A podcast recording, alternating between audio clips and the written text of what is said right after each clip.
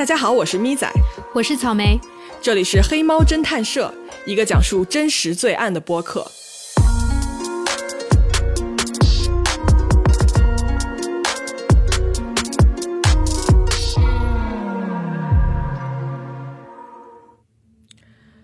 Hello，大家好，欢迎来到这期的节目。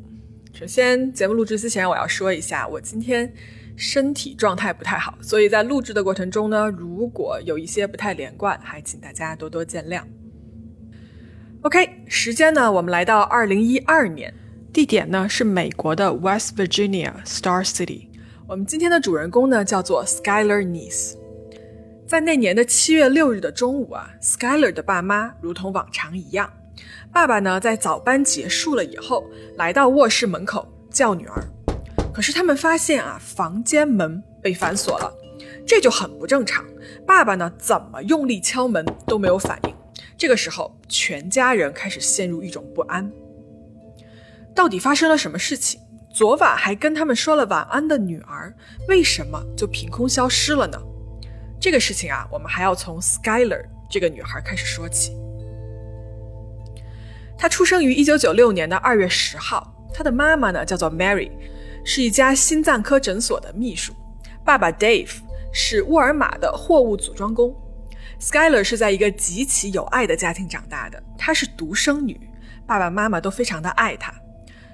成长过程中呢，Skyler 也被大家认为是一个性格非常可爱、非常善良的小女孩。她经常啊往家里带小动物、流浪的猫猫狗狗啊什么的。嗯，是个很好心的姑娘哦。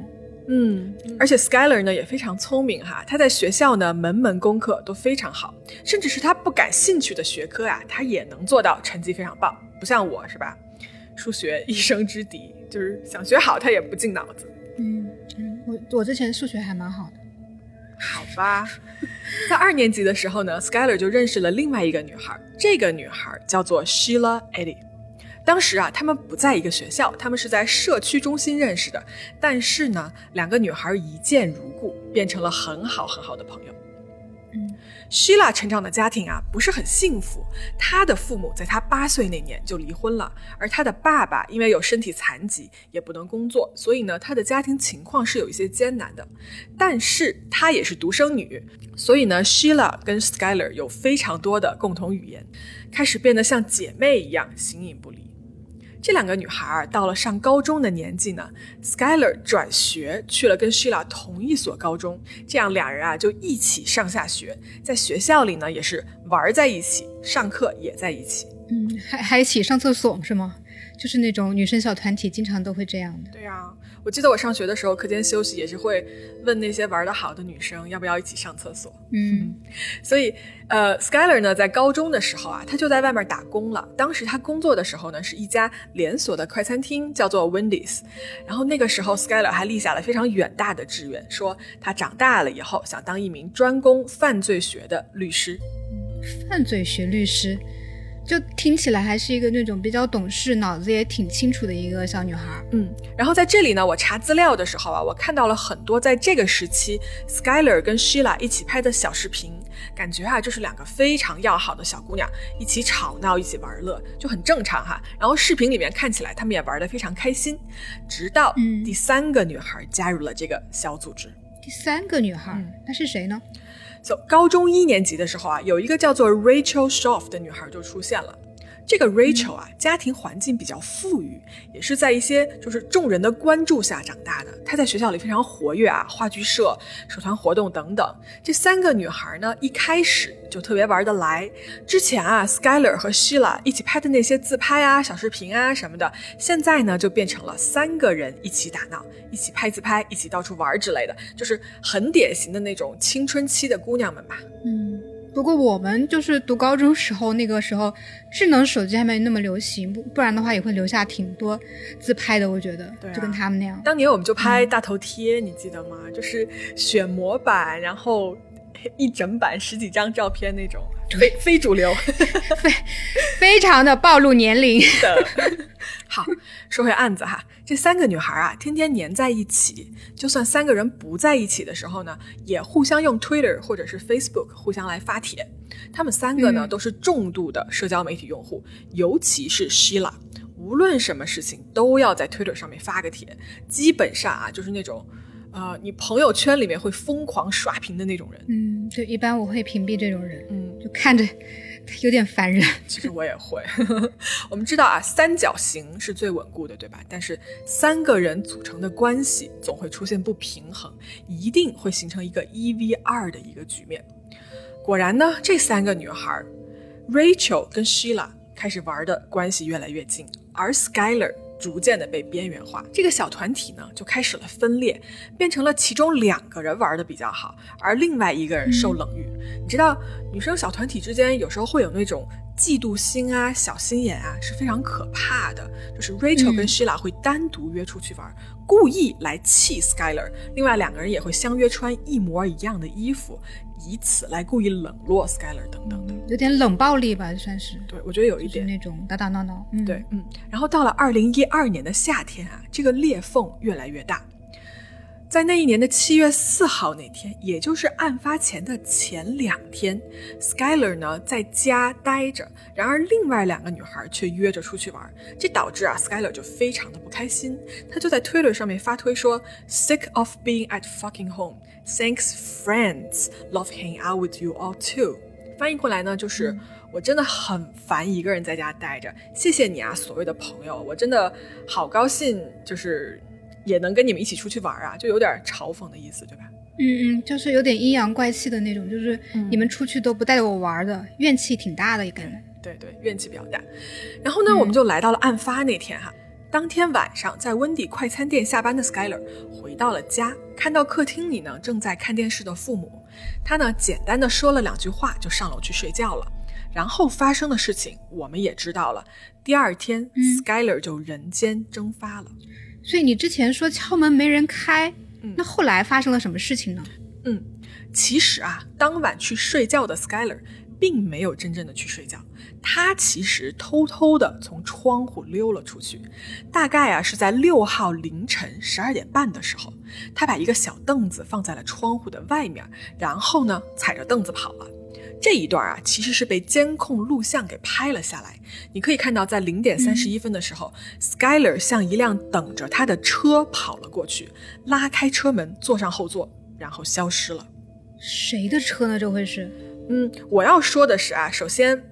先不说是谁的车，首先这三个女孩啊，已经到了青春叛逆期，就说半夜溜出去这件事情，已经不算是很反常，或者是说以前从来没有发生过的事情。嗯嗯，你知道美国青少年通常会在这个时期开始尝试，比如说抽烟啦、喝酒啦，对吧？就是一些这种事情。嗯，对，还会把自己的身份证号码改的比较大了，然后去喝酒什么的，就比较叛逆的年龄吧。对对对，嗯，对。但是在这三个人里面啊，又属于 Sheila 这个女孩，她的叛逆程度呢是最强烈的。她经常会在 Twitter 上面发一些奇怪的话，比如说 Justin Bieber，我这么喜欢你，喜欢到我想一刀捅了你，类似这种，就是。妈呀，就是就是疯狂的饭圈女孩，是不是？就是她感觉心理状态不太稳的样子。对对，嗯。然后他们三个身边的朋友也同时注意到了这件事情，大家呢都对 Shila 这个人就是打个问号，你知道吗？因为有时候他真的就是。过于野了，只能这么说。大家也会劝一下 Rachel 或者是 Skyler 说：“你们不要跟他走得太近了，感觉他人有点不太对劲，对吧？”然后他平时呢也喜欢跟那些社会上的人来混什么的。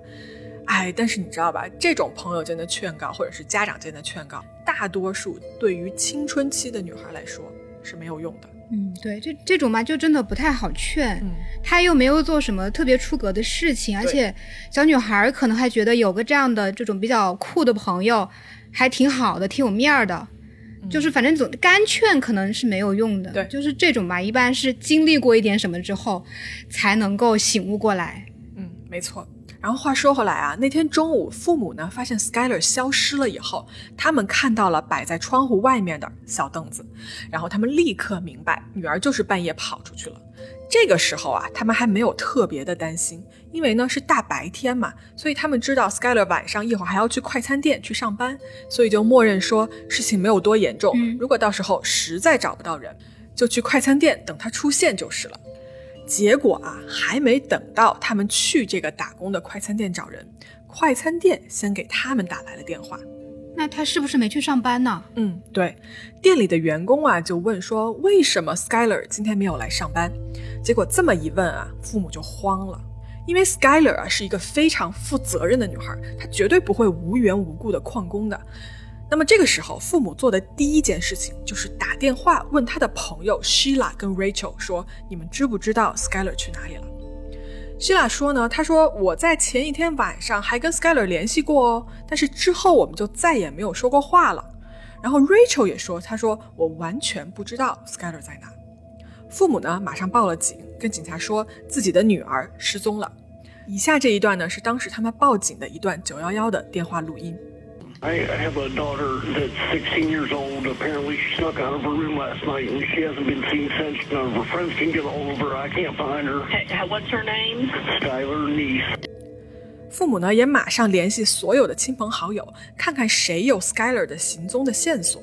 这个时候啊，Sheila 突然打电话给 Skylar 的父母说：“啊，他说当天晚上我们十一点钟左右开车接上了 Skylar。他说。”我们在一起啊，就待了一个多小时。然后呢，在离家大概有一段距离，就大概几个街区的地方，我们放下了 Skyler，让他自己走回家。他说的十一点钟，对。但是之前你说那个监控录像看到这个女孩出门的时间不是凌晨十二点半？对，这里很明显啊，Sheila 就说谎了。但是呢，这个时候 Skyler 的父母并不知道，对吧？而且啊，打完了电话以后，Sheila 和他的妈妈还来到了 Skyler 的家里面来帮忙找人。嗯，失踪的女孩还没有成年吧？那他们有没有发布那个安博警报啊？嗯，没有。因为当时 Skyler 的年龄和各种条件都不符合这个安博警报的这个要求，但是这也是个问题哈，这个我们最后会再聊到这个问题。OK，说回案子哈，警察来了以后呢，第一个反应就是这应该是离家出走。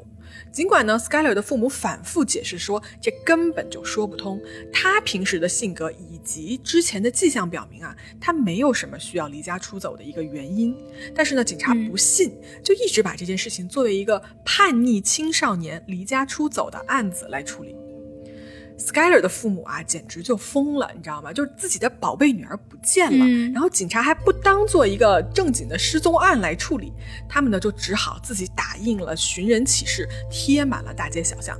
这其中啊，父母亲回忆到，Schuyler 的好朋友 Rachel 跟 Sheila 也显得非常非常的关注和在意这件事情，甚至呢，Sheila 会时不时的打电话过来问问事情的进展，调查的如何如何，有没有新的线索之类的。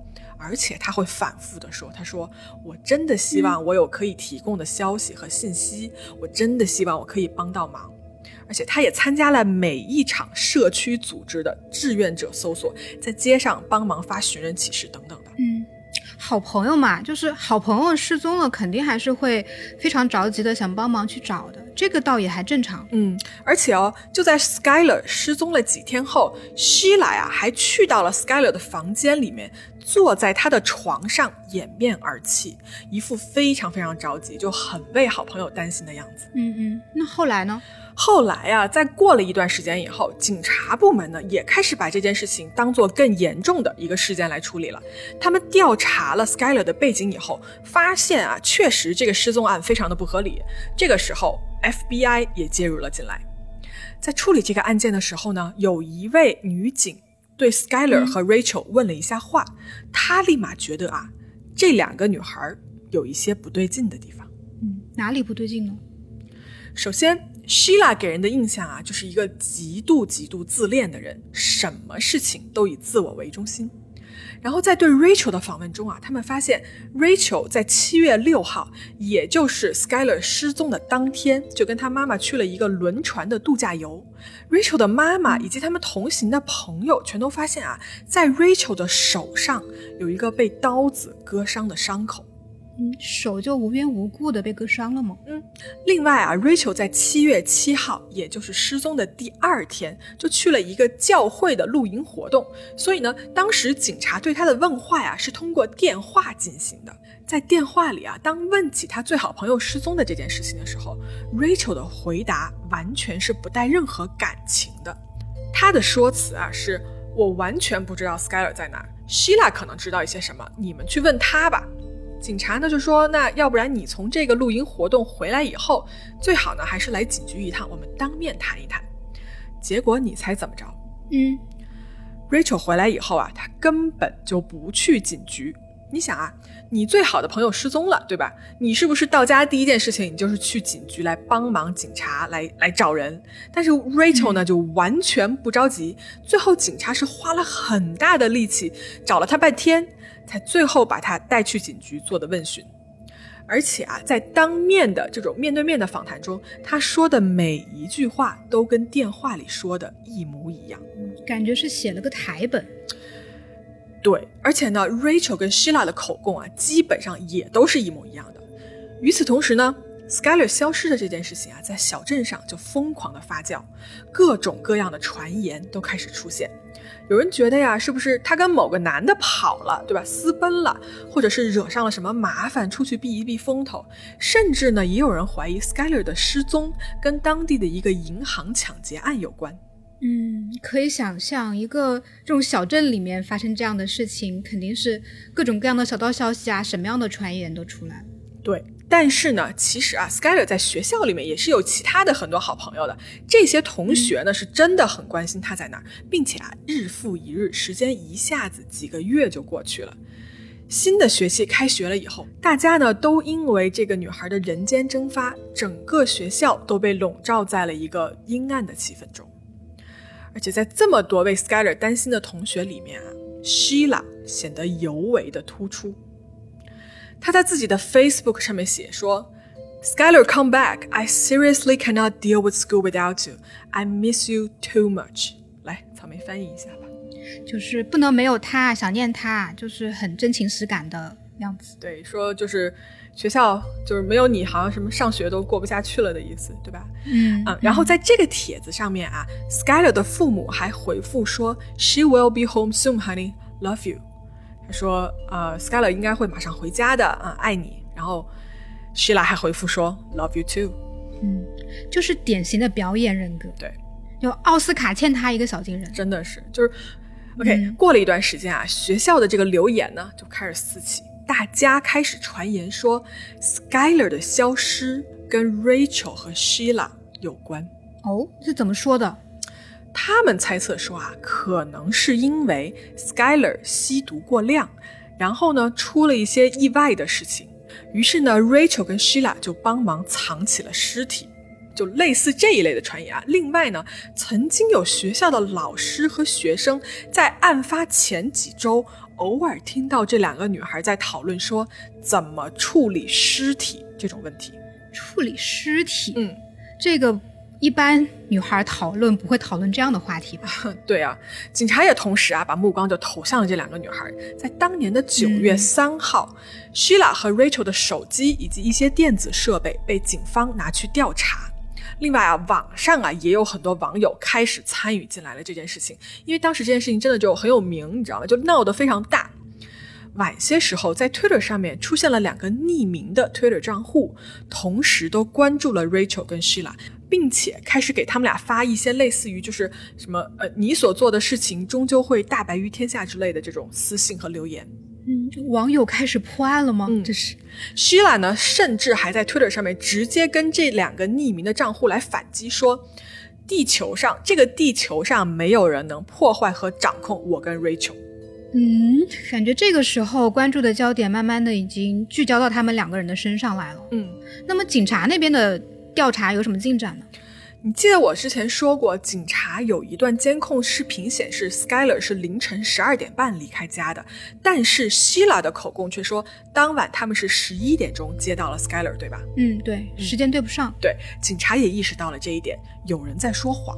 他们呢，接着就交叉查证了别的地方的监控录像，发现啊，十二点半接上 Skyler 的这辆车就是希拉的那辆丰田凯美瑞。啊，被逮到了吧？嗯，肯定是他们。对，警察呢也同时对这两个女孩的社交媒体进行了一个非常彻底的一个搜索。他们发现啊，Sheila 就不正常。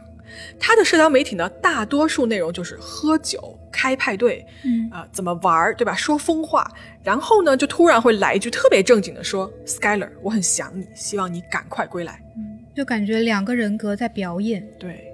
而且警察注意到啊，Sheila 跟 Rachel 呢，这两个女孩在性格上也非常的不一样。怎么说？Rachel 是一个比较容易紧张、非常内向的这么一个性子，但是 Sheila 呢是一个非常放松，然后很很自然、很主动、很自信的这么一个性子。她甚至在警察局的时候啊，她会去撩那些来问她话的一些警探，可见她是有多放松。对。然后警察呢，把这两个女孩带去问了很多次话，但是每一次这两个人的故事就像是事先写好了一样，没有任何修改，完全一模一样。不可能一点破绽都没有吧？嗯，到了二零一二年的冬天啊，警方的调查开始有了一些些眉目。他们通过调查不同的监控摄像头，大概知道了那晚载走 Skyler 的那辆凯美瑞究竟去了什么地方。他们开去了一个叫做 Blacksville 的地方，这个地方有一大片的森林。当然了，在问询中啊，两个女孩都否认了他们去过这个地方。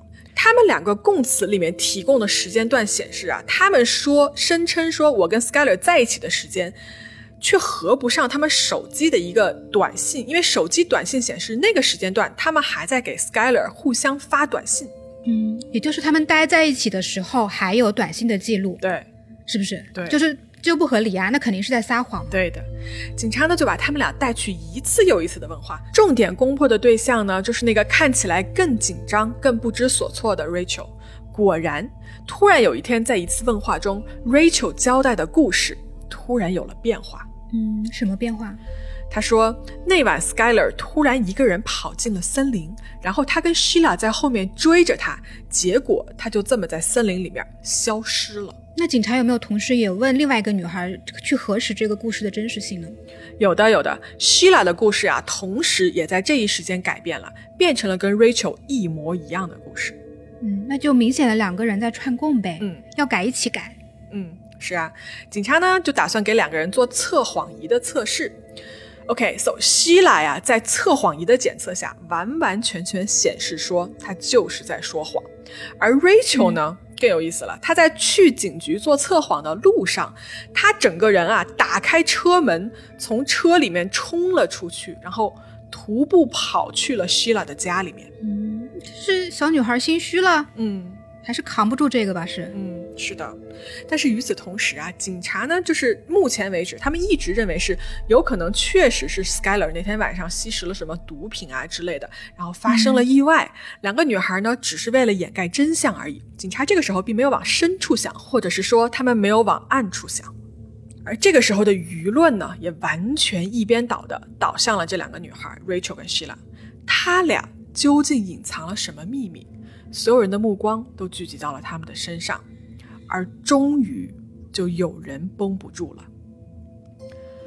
Rachel 在如此大的压力下面，她的精神开始出现问题，而他的父母呢，也开始担心女儿的这样一个精神状态。她出现了非常多的焦虑、紧张和一些间歇性的歇斯底里发作。就是比如说有一些他不开心的事情发生哈，他就会在邻居的这个小区里面，呃一边疯跑，然后一边尖叫等等的。天哪，这是被逼疯了吗？这是，父母呢就不得不把 Rachel 锁在房间里。这个时候，Rachel 已经出现了自杀的倾向，所以他的爸妈呢就把他送去了精神病院。而且在这个期间，Sheila 还想去探望 Rachel，并且想跟他面对面聊天。但是由于啊，Rachel 的爸妈这个时候已经意识到 Sheila 是一个不好的影响，所以呢，在医院里面从来就没有让他们两个人见过面。嗯，五天后，Rachel 从精神病院出来，一出来，Rachel 的父母呢就把她带去见了他们的律师。你记得之前 Rachel 打开车门跑掉，就是不想做那个测谎仪测试，对吧？也就是在这一天，在律师的陪同下，警方才得以给他做那个测谎仪测试。而且这个时候啊，警方已经意识到这个女孩可能是因为负罪感太重而精神崩溃了。警察呢就决定从她这里入手，进一步问询，想看看说，哎，我们这一次能不能问出什么新的信息？嗯，我觉得这个思路是很对的，毕竟这块这个 Rachel 已经绷不住了，马上就要交代了。对，而这次就在警察没问两句的时候，Rachel 全盘托出了整个事情的真相。而这个故事不同于以往他和希拉对外人说的任何一个故事，这个真相让所有人听了都不禁背后一阵发凉。嗯，所以真相是什么呢？Rachel 一开始就对所有人说了一句：“说我们把他捅死了。”果然是他们杀的，为什么？Rachel 呢就开始竹筒倒豆子哈，他就把全全部事情都讲了出来。根据他的描述啊，那天晚上 Skyler 从家里溜出来，这个主意是 Sheila 和 Rachel 共同说服他做出的。一开始啊，Skyler 并不是很愿意，但是呢，在这两个人的强力邀请下，不得不同意了。当晚呢是 Sheila 开的车，他们接上了 Skyler 以后，一路呢从 Star City 开了一个多小时，就开到了这个 Blacksville。他们开着车啊，就去了一条人迹罕至的路，路边呢全是高大的树木，旁边没有路灯，一片黑暗。但是这个时候，可怜的 Skyler 还完全没有意识到，等待他的将是一条不归之路。嗯。按照这样的话，他们真的是有预谋的。对，根据 Rachel 交代啊，他们到了以后，先是在车里呢聊了几分钟，然后呢从车里出来，到了一个他们所谓的就是经常去抽烟的一个地方。这个时候，Skyler 发现说打火机被他忘在了车里，所以他转身往车的方向走过去。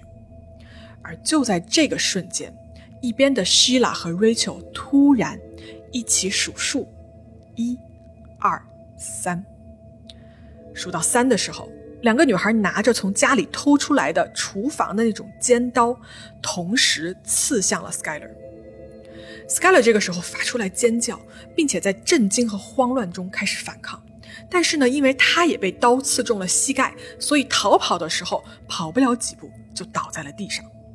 根据 Rachel 说，他当时啊看到 Skyler 摔在地上以后，他就停止了用刀捅人的这个动作。但是呢，Sheila。却没有停下来，一直不停的用刀在捅 Skyler。我的天哪！这两个女孩啊，在发现捅的差不多了，Skyler 已经完全没有任何反抗能力了以后，他们往后退了一步，眼睁睁的看着 Skyler 在他们眼前因为失血过多慢慢死亡的全过程。整个过程中间，他们一共捅了 Skyler 五十多刀。而 Rachel 说，Skyler 死前说的最后的一句话，也是一句反复的话是 “Why？” 哎，真的，我我觉得这是所有人的疑问吧？Why？为什么？对，为什么呢？而且 Sheila 跟 Rachel 啊，等 Skyler 完全死了以后，周围的一切开始恢复了平静。他们这个时候开始处理尸体，然后这个时候我们就能看出来啊，这两个女孩对这次犯罪是有多提前准备好。他们准备了什么呀？厨房纸巾、抹布、消毒液、干净的衣服，甚至还有埋尸的铲子，全部都装在了车的后备箱里。他们呢拿好了铲子，准备把尸体埋了。结果呢，发现那个森林的地面上全是非常坚硬的石头，就是不可能挖一个洞让他们把尸体埋进去。所以他们就把这个 Skyler 的尸体啊拖到了一棵树的下面，身上呢随便用一些什么落叶啊、枯枝啊什么的盖了盖，就算是处理完了尸体。然后他们把他的手机关机，就放在了尸体的旁边。做完这一切以后啊，他们来到了一条小溪边，把自己身上的血迹呢洗干净，然后回到车上换了一身事先准备好的干净衣服，一路开回了家，好像一切都没有发生过。我的天呐，我真的，这是两个十几岁的女孩干的事情吗？嗯，而且更可怕的，你知道是什么吗？当希拉回来以后，她当天发的第一条 Twitter 发的就是一句 “Always keep your cool”，永远保持冷静。还是他们也太变态了吧？嗯。警察听到这儿啊，就是在场的所有人都惊呆了，因为毕竟大家以前都以为他们确实是知道一些什么的，但是没有人想到说这两个女孩犯下了这么大的、这么冷血的一个谋杀案，而且是用这种极其暴力的方式结束了他们最好的朋友的生命。当然了，警察也问 Rachel 说：“Why？为什么？为什么你们要这样做？”得到的答案很简单，什么原因？答案就是因为我们不喜欢他啊，不喜欢他，嗯，就不喜欢他，就就这简简单单这个原因吗？对呀，这太太让人难以理解了呀。对 Rachel 就说：“他说我们的理由就是我们不想跟他当朋友了，所以我们需要解决掉他。”好，我去，那那之后 Skyler 的尸体找到了吗？警察呢就让 Rachel 来帮忙指认一个藏尸的位置，但是由于当时已经是冬天了哈，那年的雪下的特别的大，在森林里面找到尸体呢非常的困难，所以呢警方也只好等雪化了以后再去重新的搜索。与此同时啊，警方呢也去了 Sheila 家，带走了他们家所有厨房的刀具，并且在 Sheila 车的后备箱里发现了血迹，他们留了样本送去做 DNA 比对。在来年，也就是二零一三年二月份的时候，警方在雪化了以后，确实在森林里面找到了类似人体尸体的这种部分吧，只能说，嗯，然后经过比对啊，确实遗体是属于 Skyler 的。然后警方呢就对外界宣布了这个消息，说 Skyler 的尸体被找到了。这个时候的证据是不是足以？让警方能逮捕他们了呢？嗯，这个时候警方还没有正式的逮捕他们俩，因为啊，Sheila 当时并不知道 Rachel 已经对警方坦白了这件事情。然后 Sheila 呢还继续在 Facebook 上面演戏，她呢发了好几张她跟 Skyler 的合影，并且配文说说安息吧，Skyler，你永远是我最好的朋友，你想象不到我有多么的想念你。同时呢，她也在 Twitter 上面发推说这是我人生最糟糕的一天。还搁那儿演呢，嗯，我就想问问这个女孩的心理是怎么样做到这么这么强大的？就是她演戏还能演全套，嗯，她是觉得她自己一定能够逃过警察的调查吗？嗯，还有更可怕的，你听我说，嗯，在那年的四月一号凌晨的一点三十七分，Sheila 发了一条 Twitter，这条 Twitter 看得我都禁不住后背发凉。她说，嗯，We really did go on three。翻译过来就是我们确实数到三就动手了。我的天呐，他是在纪念他动手的那个瞬间啊！嗯，感觉他写这个东西的时候啊，自作聪明的认为没有人能看懂他在写什么。殊不知，警察早就知道数到三究竟是什么意思了。嗯，而且他选这个日子四月一号也也挺有意思的。嗯，是，就是当成就愚人节嘛，就两层解释喽。嗯，所以呢。这个女孩就是她，一边在社交媒体上表达对 Skyler 的思念和爱，然后另外一边呢，她在纪念自己杀他的那个瞬间。妈呀，这太他妈冷血了，真的。在那年的五月一号啊，呃，Rachel 呢就正式去警察局自首，并且承认了自己二级谋杀的罪名。检方给他的刑期呢是二十年，但是呢，有可能这个数字啊随后会增加。与此同时呢，Shila 车的后备箱那个 DNA 比对的数据也出来了，确定就是 Skyler 的血迹。警方呢，在一个餐厅的外面逮捕了 Sheila。当时呢，Shila 显得非常的震惊跟生气，感觉好像有人冤枉了她一样。警方对 Sheila 提出的指控是一级谋杀，并且呢，Shila 是以成年人的身份被指控的，而不是青少年。在出庭的时候啊，你可以看到这个录像里面，希拉甚至是满脸微笑。整个过程啊，他没有任何悔恨和愧疚的意思，只有在法官提到希拉他自己的前途和未来的时候，他才会展现出一点点的难过。嗯，天哪，就是不管什么时候都是以自己为中心就对了，这么一个人。嗯，而且他出庭的全程都非常非常注意自己的发型，他化着妆，而且不停的撩头发等等，绝了。嗯，他呢在法庭上拒绝了所有的指控，但是呢几个月后，可能是他在监狱里面待着的时候，他意识到自己已经无法逃脱这个法律的制裁了，所以他在二零一四年一月二十四号，他同意了检方的所有认罪指控，对自己一级谋杀的罪名表示认罪。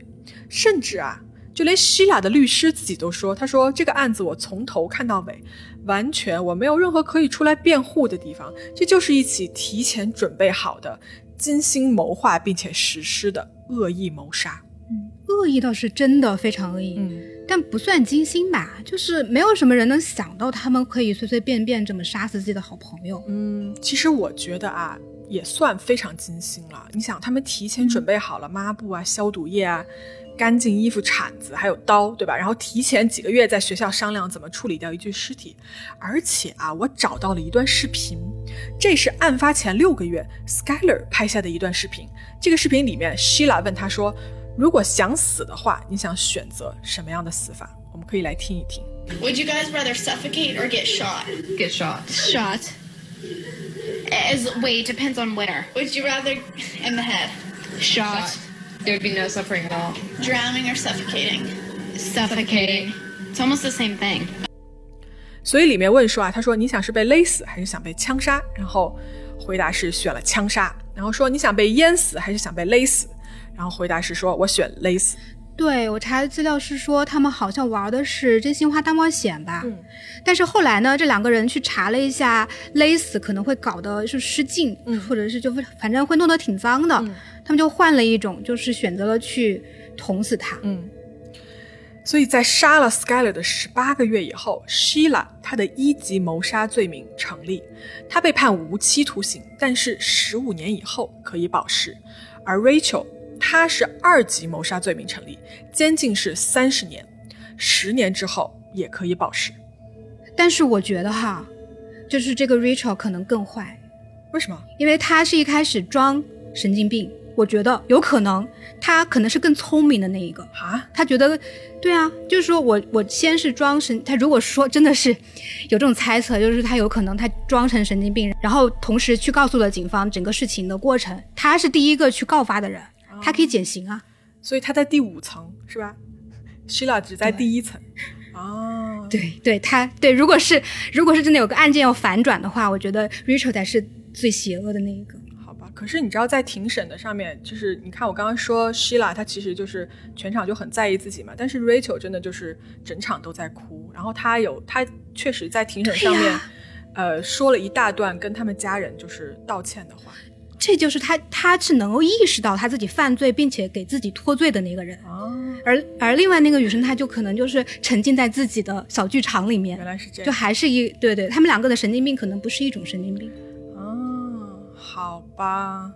我上学的时候啊，其实其实我也经历过类似于很多这种女生小团体的这种经历。我觉得可能很多女孩都有这种经历吧。所以，其实这就是为什么我读这个案子会觉得特别触目惊心的一个缘故。就我个人啊，就是我非常个人的经验来说，我觉得当年我自己的那个三个女生的圈子也是怎么说，有有点可怕的。就是很多事情在我成长中也留下了很深刻的印象，就有好的啊，当然也有不好的。我相信，就是我我不知道那两个女生会不会听这个播客节目，但我觉得应该不会。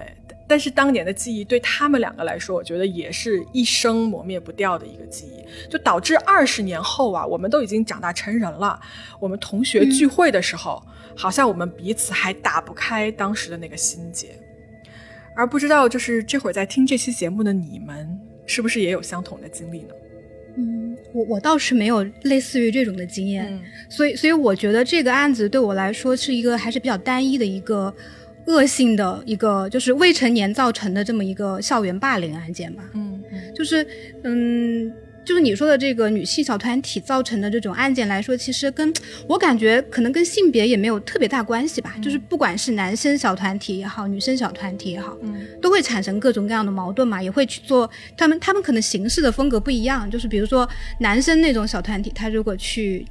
去去翻案或者什么的，他可能就是因为一时的言语不合啊，嗯，或者是就是冲突什么之类，就是你瞅我我成咋地啊这种，就这种是，就是对这种突然临时起意的这种可能比较多一些。女生小团体呢，就是那种，我看了一下，有说对对猜就嫉妒心啊，或者是争争某样东西，嗯，就是这种的校园欺凌，好像一般来说都是特别容易是基于策划的。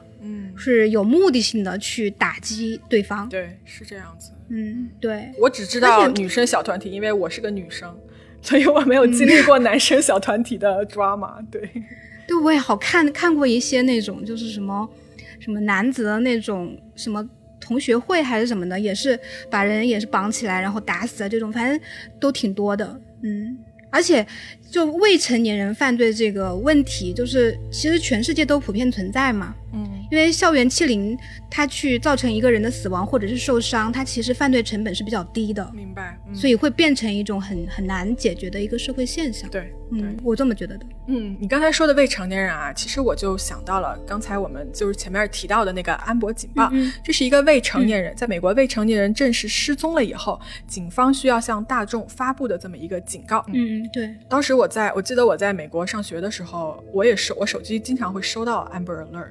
就是不论你拿的什么手机，不论你当时在干嘛，你在读新闻也好，玩游戏也好，不管干嘛，你手机就马上会出现一个一个 notification 推推送，对，就是强迫的推送，你必须看，你必须要点 OK 才会消失，对，就是所有人整个城市全都会知道这个东西，嗯，但是 Skyler 这个案子中间啊，警方呢并没有发布这个安博警报，所以这个案件之后啊，这个 West Virginia 州呢通过了一项新的法令。在未成年人上报失踪以后，警方不得用任何理由拒绝发布 Amber Alert，也不能主观的认定这是一个失踪或者是离家出走的案件。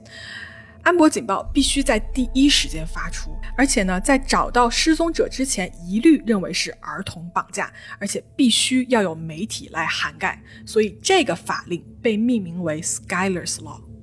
好了，这就是我们今天的故事了。关于今天这个案子呢，如果你也有想说的看法和观点，欢迎呢在评论区给我们留言，或者是来群里面和我们一起实时聊天。